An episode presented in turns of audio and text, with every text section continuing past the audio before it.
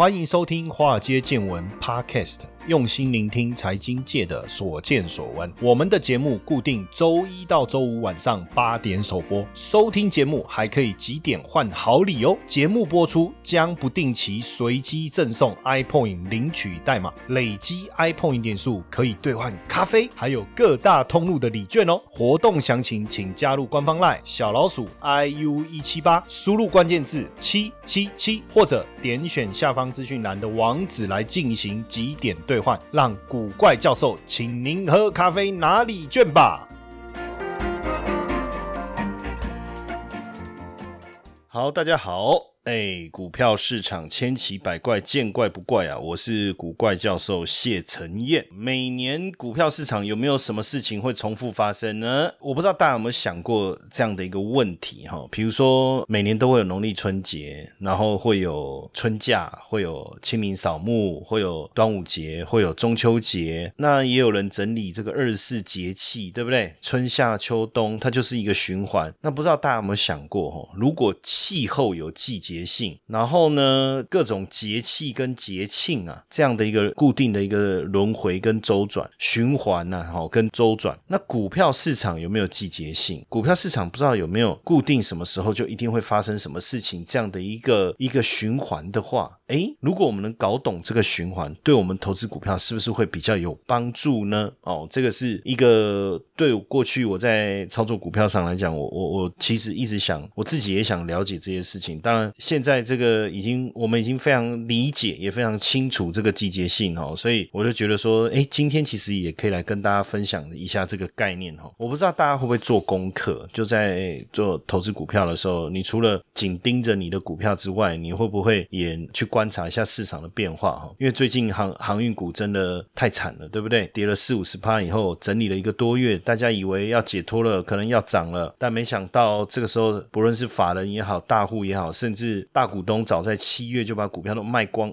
也没有卖光了，已经开始去调节他的持股了。所以开始有网友就哎呀怎么办呢？对不对？然后甚至有人写歌来传达自己的心情。那其实我觉得也也挺有趣的了哈，也挺有趣的。但是基本上我觉得，如果如果你能够观察这个股市的这个季节性的话哈，也许对你这方面有帮助哈。除了去追踪价量的变化之外，筹码的变化，其实我觉得有一个更重要就是每个月十号哦会公。布这个营收嘛，那每个月十号会公布营收，自然而然我们就想知道说它营收的变化有没有什么季节性，而且大家也知道四到六月的时候会开股东会，然后呢六到九月的时候会有除权息，包括缴税，包括龙卷强制回补，其实这些都有可能影响到整个股市的一个变化哈。其实我们慢慢的举一些生活上面的例子来看哈，比如说当然疫情期间有些东西产生了一些变化，但是大家一定都知知道百货公司都会有周年庆嘛，对不对？那周年庆的时候，常常就是哇，满千送百啊，信用卡现金回馈啊，抽奖活动。而且你会发现，这个周年庆啊，这个妈妈们抢这个这个衣服啊，哦，这个不遗余力耶，对不对？拉头发的哦，没有，这是我自己自己想象的。而且你会发现很好玩，就是说，虽然每一家百货公司的周年庆档期不同，诶，可是几乎都从十月开始。那周年庆的档期来了，这里面就有几件很有趣的事情，我们可以去思考，比如说。百货公司的业绩会很好，对不对？诶，那它的股价是会随着它业绩很好而反应。好，这是第一个。第二个周年庆呢，它会下很多的，当然就是各柜位各个品牌，为了在周年庆有很好的成绩，也会特别准备更多的一个库存，或是更多的存货。哦，不论是服装啦、鞋子啦、生活用品等等。诶，这个时候库存的增加，不就也代表相关的业者的业绩也会在这时候特别好吗？然后再来呢，你又去想一下，十月开始，诶，还有十双十一双。棍节对不对？然后又有双十二，双十二是什么节？我也搞不清楚。反正他们可能觉得双十一搞得还不错，就在弄了一个双十二。然后再来呢，又接着圣诞节哦，那这个消费气氛会非常非常的浓厚。这时候呢，消费型的股票的这些公司呢，它的股价呢，呃，应该说它的业绩呢，在这时候一定会明显的攀升嘛，对不对？那你如果站在投资的角度来思考，有营收有获利，股价一定也不委屈嘛。所以这个时候只要不是一个空头环境，大部分。这个时候呢，股价应该都有机会上涨，就好像这个我们刚才讲百货嘛，那我们就讲原百。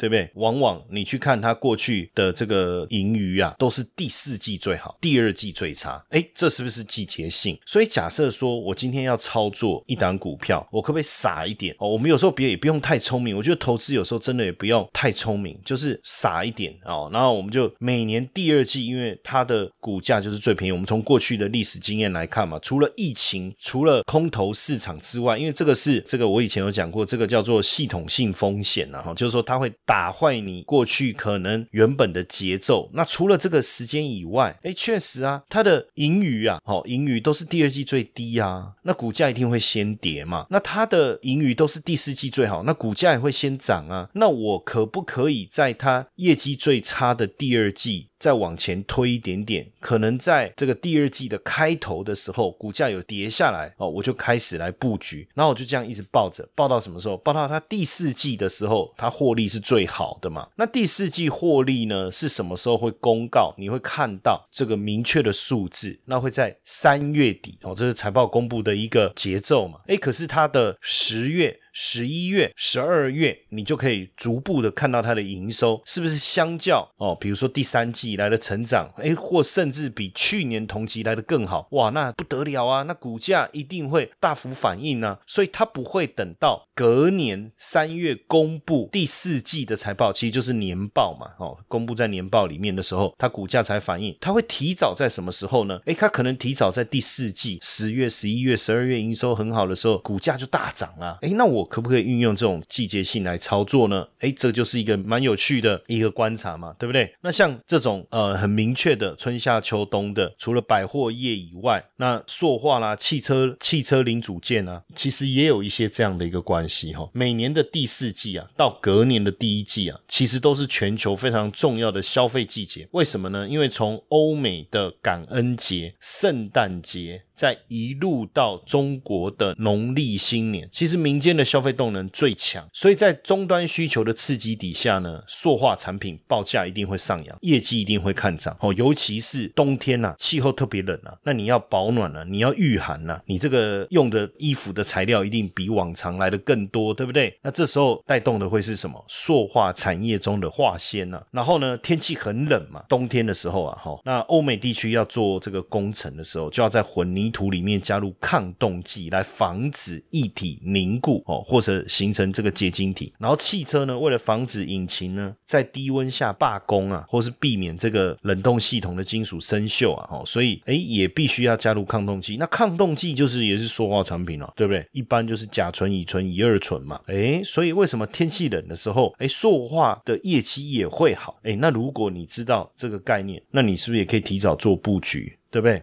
哦，这就是一个非常有趣的。那还有一些是淡旺季非常分明的。我我其实我我们现在在讲这种季节性哦，现在 都不能用 COVID 的这个角度来看哦，都不太一样哦。所以我的意思说，假设明年，哎，这个反正全球都施打疫苗了，那疫情也相对控制住了，那这个时候其实慢慢的季节性又会回到过去我们所熟悉的状态。比如说淡旺季分明的产业，像运输跟旅游。以航空业来讲，哈，客运最旺是落在什么？时候就是寒假跟暑假，因为这个时候安排出国旅游的人最多。因为我的工作比较特别，就是说我不像一般的上班族，我我一定要过年才有办法放假，对不对？或者是说我一定要暑假才能放假。我过去有一次哦，有一个经验哦，就是早期我还在当上班族的时候，就是平常根本没有时间出国哦。你要出国也很难，为什么？假设你要跟家人出国，小朋友要念书啊，所以小朋友要放寒假或放暑假，或者是这个家。人也在工作啊，所以最好的时间当然就是过年了。那有一年真的哇塞，那个过年哦，真的太夸张了，就是实在是没有办法。前一年的过年，我们就很想去这个度假嘛，我们就想要去泰国这个普吉岛度假，那就很贵。那怎么办呢？后来我就在想说。过完年以后啊，我来查查看可不可以提早订。那当然，我后来就提早了半年去订那个机票，好不容易有订到，但是也比平常贵一倍到两倍啊。哦，然后连饭店的房间也比平常贵很多。可是没有办法，因为只有那个时间能去。所以为什么？因为这就是旺季啊！而且你别忘了哦，过年也不是只有我们在过年啊，很多华人地区都在过年啊。那大家都利用这个过年的时时间出国，那那还得了哦？那再来暑假的时候也是啊，旅游人数最旺，旅行社啊、观光饭店啊，这时候业绩一定都最好。那还有一个什么是在暑假的时候，你想想看，它业绩也会很好的游戏产业，因为小朋友放假了，那你说真的都不让他玩游戏哦，玩 game 啊，打电动啊，好像也不对，因为小这个东西就是会吸引小朋友。那所以这个时候你就会发现，游戏产业每到这个暑假的时候，业绩就特别好。那这个也是一个季节性非常重要的一个一个例子哈。那还有像电子产业，因为我们最常听到就是五穷六绝。其实这个在讲的并不是股市啊，但是因为现在股票市场呢，这个电子产业的占比比较高，所以似乎也也形成了电子产业所谓的五穷六绝。那这个五穷六绝，其实在讲的就是整个电子业的景气。为什么呢？通常下半年电子的营运一定比较好，因为九月开学，买个人电脑、买笔记型电脑。我们以前有一个名词叫 “back to school”，我们最喜欢讲啊，“back to school”，“back to school”，好像听起来就很专业，对不对？哦，很多经理人也喜欢唠这这句英文，然后就说啊，九月份呢，“back to school”，你就知道其实就是开学季嘛，要回学校啦，个人电脑啊、笔记型电脑啊、平板啊等等啊，对不对？然后年底又欧美的消费旺季，然后你知道我过去曾经做过一个资料的一个整理，就是统计到底圣诞节大家最想要的礼物是什么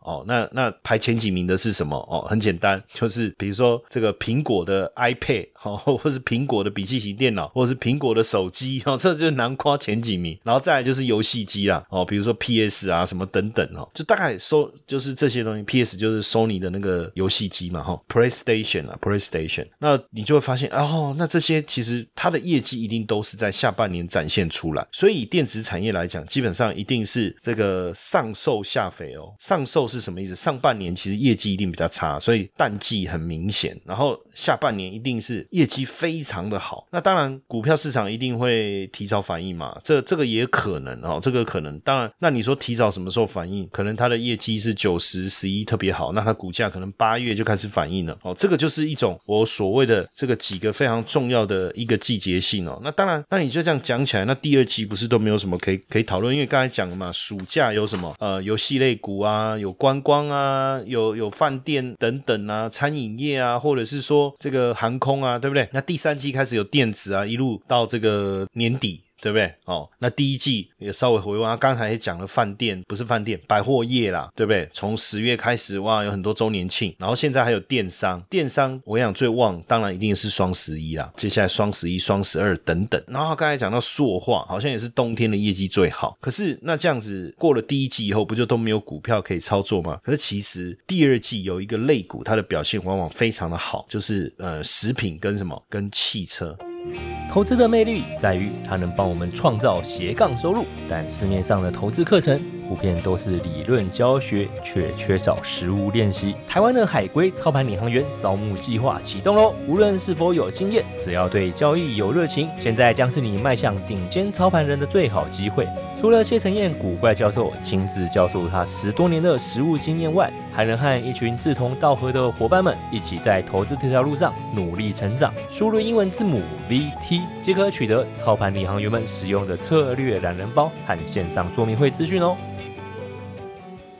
就很奇怪，就第二季呢，就船产的表现比较好，也合理嘛，因为电子业的业绩是下半年比较好。哦，那这时候通常根据长期的资料的一个统计，就是食品、汽车等等在第二季的表现非常好。那食品股在第二季、二三季不错，其实也是一种季节性需求啊。为什么？端午节啊、中元节啊、中秋节啊，哦，其实这就是第二季为什么食品股比较好的一个原因呢。哈，那你就知道说，哦，原来有这样的一个季节性哦。所以整年度来讲，台股当。那你说我就顺着这个每一个 quarter 去买不同类型的股票，那这样当然也是一个方法。但我觉得说，基本上第一季啊，一定是股票是大幅度的喷出。为什么？因为第一季有元月行情。你去想一下哈，第一季有元月行情，就是元月份资金的回流、外资的回流，因为他在圣诞节放假以后，他在这个第一季呢回到这个市场上来开始做投资，所以有元月行情，然后再来过年红包行情，就是我。领了这个年终奖金，哎，对不对？哦，我都还记得以前我在银行工作的时候，哇，发年终奖金的时候，我们就规划要出要出去旅游，哦，有同事就说要买电视什么的，这就是一种红包行情。那有的人拿了年终奖金以后，他就去买股票，那股票会涨，这也是一个红包行情的概念。所以往往啊，台股整个表现上来最好就是第一季，但是第一季你再去买股票，也简单讲，你就是买在相对高点。所以从过去的经验来看，第一季买股票的的人通常比较没有什么好下场。那第一季呢，也是题材股，尤其是一些高科技股涨得最凶，天时地利人和，对不对？市场气氛乐观，然后第一季又有什么哦？高科技展，比如说一月份会有拉斯维加斯的消费电子展，二月份会有巴塞隆纳的这种通讯展，三月份汉诺威的电脑展，哦，反正就很多的展览，就有很多的题材嘛，很多的题材自然就大家就顺着题材去做，所以第一季买的往往就被套牢了，就是反正做梦。那这个梦什么时候会醒？你在三月底的时候公布年报，到底第四去年第四季有没有那么好？然后再来你第一季的营运的整个结果，在五月中的时候会公告，到底有没有这么好？所以通常台股的一个一个利多不断的延续，大部分普遍来讲就是大概走到五月中，等第一季的财报公布，差不多就利多出尽了。利多出尽有时候指的意思是说，它的财报确实是不错，可是已经可是没有我想的这么好，或者是说虽然很好，但是你第二季我想应该也没有办法再这么好了。不管怎么样啊，业绩很好，你要再更好有困难。那业绩不好就更麻烦了，你怎么会比我想的还差呢？反正不管怎么样，总是有卖股票的一个理由。在第一季财报公布的时候，最容易出现这样。那但是呢，第二季当然就会开始出现比较大的修正，大家获利了结啦，对不对？哦，然后呢，甚至这个受到市场的一些影响，然后营运呢、营收各方面都不怎么样，啊，股市就开始跌。那这时候到了第三季，实际上整个传统旺季出来，对不对？那第四季才是真正的股价上涨，延续到第一季的做梦行情哦。所以在操作上呢，我们我现在大家也开始去整理这个农民历哦。这农民历不是二十四节气哦，或者什么宜嫁娶、宜入宅、宜开工哈。它这个农民历呢，是帮大家整理从一月到十二月哈，就是说你要怎么样去呃注意哪些产业哦。就就好比说一月的时候，车店啊、电万呐哈，因为有些展览嘛哈，因为要放就是放寒假的关系啦哈。那二月份呢？哎，观光旅游、餐饮、汽车零组件、游戏类，因为春假嘛，哈。三月份呢？哎，肥料有一些关系哦，然后电子股有一些作用。到了四月的时候，电动有一些展览，那这些展览你就可以特别注意了。到到了五月呢，全球有各种电子，可能有一些电子展。到了六月，我讲讲食品。哦，这时候食品类股哇，零售通路各方面的大部分就会开始活络起来，尤其是天气要变热了，饮料相关的类股也会开始动起来。那到了七月呢，当然就是光一个天气很热，冷气压缩机、马达就这个就也可以扯出一些一堆股票出来哈。然后再来，当然就是游戏类的股票，在这个时候也会开始比较活泼。到了八月，当然暑假继续啦，所以这个大家就发现说，哇，那个食品类股真的哇，营运很好，饮料类股营运真的好，游戏类、观光真的。因为业绩非常好，它八月会继续涨，但是能涨到什么时候？这个也很妙，就说明明知道它八月业七月业绩好，八月业绩好，九月就会掉下去，可是股价还是一直涨。其实这个时候你就可以开始去思考，你怎么样趁着这个利多的时候，因为毕竟九月它不会再延续，你要怎么做调整？那九月的当然就有中秋节啊、返校潮啊，大部分就是电子股开始比较有明显的一个走势。那尤其是苹果概念股，苹果概念股在这时候的表现往往会开始会会比较惊人哦。那当然十一十月开始就。十一长假嘛，零售类的啦，网络消费啦，电商啦，这个时候会开始比较明显哦，甚至货运公司在十一、十二月的业绩都会非常好。那当然到了年底就会有什么集团概念股、集团作战股、金融股等等。所以按照大盘的。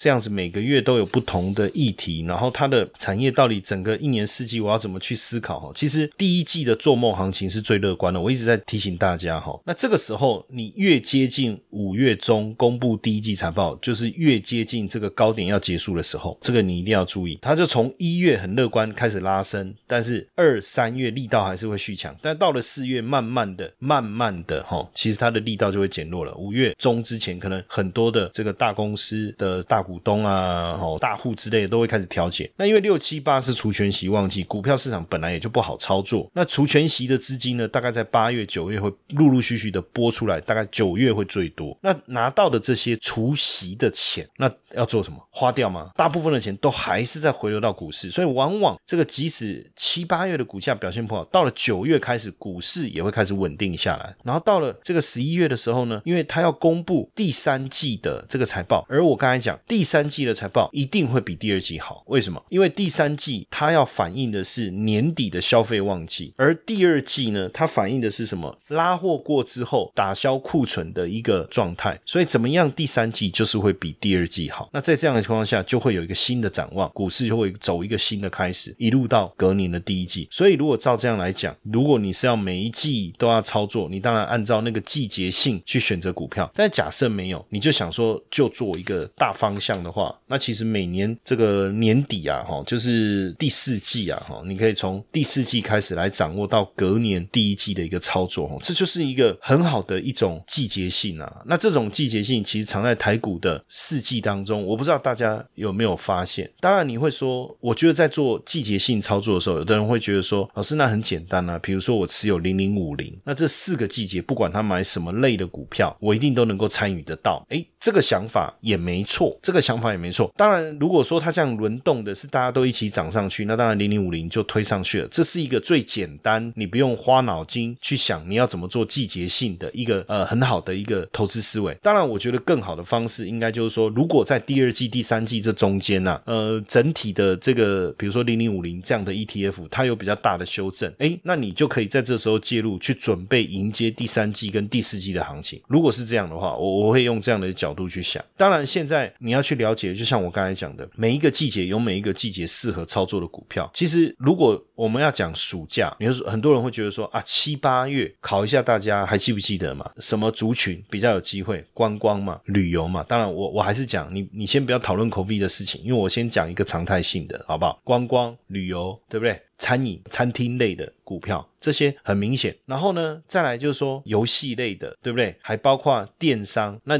跟电商有关，自然就会牵扯到这个货运的一个部分。那这些呢，你很明显看得到，它的股价大部分都从六月就开始涨，因为大家都知道七八月会有这些事情。然后呢，七月七月的时候，你也不用去管它的营收，因为它七月十号公布的是六月营收，六月营收可能稍微微幅增加而已。但是这时候七月股价已经大涨了。等到八月初的时候公布七月营收，七月营收真的。很好，那不得了了，那就会八月初哦，股价会持续大涨。但这时候很妙，所有人都知道，到了九月，刚才所讲的这些业绩都会不见，对不对？也不是不见了，就会开始变少。那这样为什么大家还要买呢？可是有时候股票市场就这样啊，不见得每个人都理解这个所谓的季节性。他反正看到股价涨，他就冲进去买。所以如果是季节性的股票，我刚才讲的，那你就六月买啊，八月底还不用等到九月哦，就可以把它卖掉。要开学之前就把它卖掉，这是利用暑假的一种反操作方式啊。那再来，当当然。回推到第二季，我刚才讲食品类，可是食品类我 我就我就没有那么有兴趣，就第二季。但你如果说是为了做暑假的这个季节，我就觉得不错。那到了当然第要进入第三季，我刚才讲塑化啦，在冬天的时候往往是对它业绩最有利的哦，这是一个嘛。另外一个就是我刚才讲电子股、电子族群拉货潮，可是电子族群为什么跟圣诞节跟双十一？你知道在双十一上面热卖的东西什么？它可以卖电动车，诶，就是热卖的就是手机这种三 C 产品，其实更。吸引大家有一种想要冲动购买的这种欲望，这种欲望要被满足的情况下，这种冲动消费势必会出现嘛？那所以。现在因为年底又有这种双十一，又有这种双十二，又有圣诞节等等消费的旺季，那这些单子什么时候要去下订单，要拉货，是不是至少要提早到八九月？所以其实你看台积电，如果我们在讲九月十五号这个苹果的手机新机要发表，陆陆续续要发表的话，其实那个订单早在我看七八月就开始拉货了，对不对？就开始下订单了。所以这种季节性呢，往往就是从第三季要结束的时候，然后就衔接着第四季到隔年的第一季，就是非。非常好的一个季节性的一个脉动啊，那当然参考过去，比如说金融海啸，二零零八年，然后二零一一年是欧债危机，然后二零一五因为入股的崩盘引也引发了全球金融市场的恐慌，再来就是。当然就是二零二零 COVID，但是往前推，我刚才讲的这几次，不论是二零零八、二零一一还是二零一五，就算那一年呢，股市是大跌，你如果下次注意看哦，基本上跌都是从几个月份呢，像四五月会开始大跌的。那二零一一年是八月开始大跌的，二零零七零八年是五月开始大跌的。那五月开始大跌，就呼应我们刚才讲五月中啊，如果那个时候你有闪过，也不会影响到你啊。那你如果是八月大跌，也不会影响到你啊，因为你五月份早就已经把持股就做调整，你本来等的是九月、十月要进场，所以刚好八月大跌又顺了我们的心了，顺了我们的意，对不对？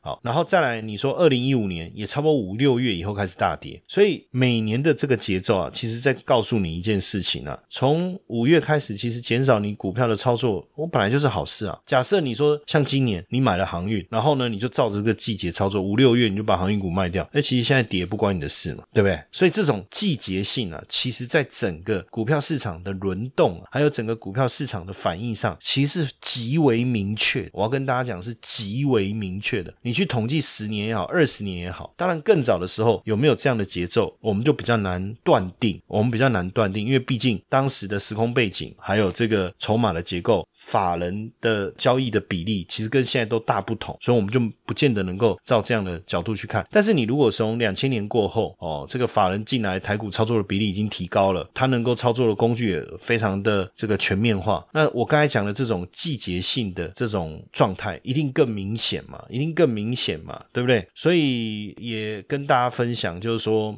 掌握这个季节性啊。你就不会盲目的去追逐股票，当然你一定有有有特例吧，比如说去年，可是其实你如果说去年你我我讲说你从九月十月开始你就要开始来操作，你那个时候开始做，那你就选最强的股票是什么哦？发现就是航运，那你就买航运。然后我说啊，你你做股票你不要太短线，这个什么当冲隔日冲，我觉得这样做股票也不会有品质啦，对不对？因为股票的操作还是比较多细节嘛，你要那种，你就说老师你自己不是在做那个极短线交易嘛？有时候我看你你你你们。就是几秒钟、几分钟啊，这个不是也是当冲吗？我说是啊，但是跟股票的操作不一样，股票你要去思考的环节比较多哦，所以我还是觉得它比较适合中长线的操作，尤其是。你如果照着我刚才讲的季节性的操作，坦白讲，我不晓得大家对操作股票这件事情，你抱持着多大的幻想？就是说，嗯，你投入了一百万，你希望哦，就是说我靠这一百万每个月赚五十万，靠这一百万每个月赚一百万，哇，那就说 I'm sorry，这个我我我觉得说，如果你是这样的想法，坦白讲，我们也帮不上各位什么忙，因为这已经偏离合理的一个报酬。的状态，我我不是说没有可能一百万一个月赚五十万，但是我指的是说，如果你股票要这么做，不是不能。第一个，你要你一定要加大你的杠杆，可是杠杆加大以后，你的操作周期可能就要做一些调整。所以赚钱有时候我也觉得说量力而为啦。哦，那明白自己你想要的是什么。那如果说你对于中长线的操作比较有兴趣，然后你对于股票的脉动的这个概念，你也觉得诶蛮好的，那其实我会鼓励大家，就是建议大家尽量在第三季要结束的时候，要进入第四季的时候来做这个股票的操作，然后选择当时的强势股，其实事情就会变得比较简单而且单纯。那这样的一个台股的这个季节性的一个概念，好，来跟大家分享一下，希望接下来大家能够摆脱阴霾，好不好？不要就是我看那个网友写的曲终人散哦，改编张宇的曲终。人散哦，我觉得这种改编能力也蛮强的，是不是也是一种抒发的过程？好，那我没打算要唱这首歌了哈，所以大家不用担心。好，那希望今天内容对大家有帮助，谢谢大家的收听，晚安。Hello，跟大家分享一个好消息，华尔街见闻满三百集喽。然后呢，我们在 Mr. Box 的粉丝数也突破七万了。感谢各位粉丝们的支持和收听关注，我们有个好书抽奖要来回馈给大家哦。现在呢，只要到古怪教授的脸书粉丝专业，找到庆祝节目满三百集的活动贴文，在下方留言告诉我们你最喜欢的集数和心得，并且呢公开分享这则贴文，就可以获得热门财经作家王志军老师的新书《为什么股市涨跌跟你想的都不一样》这本书的抽奖资格哦。赶快到古怪教授的脸书粉丝专业查看活。动详细资讯吧。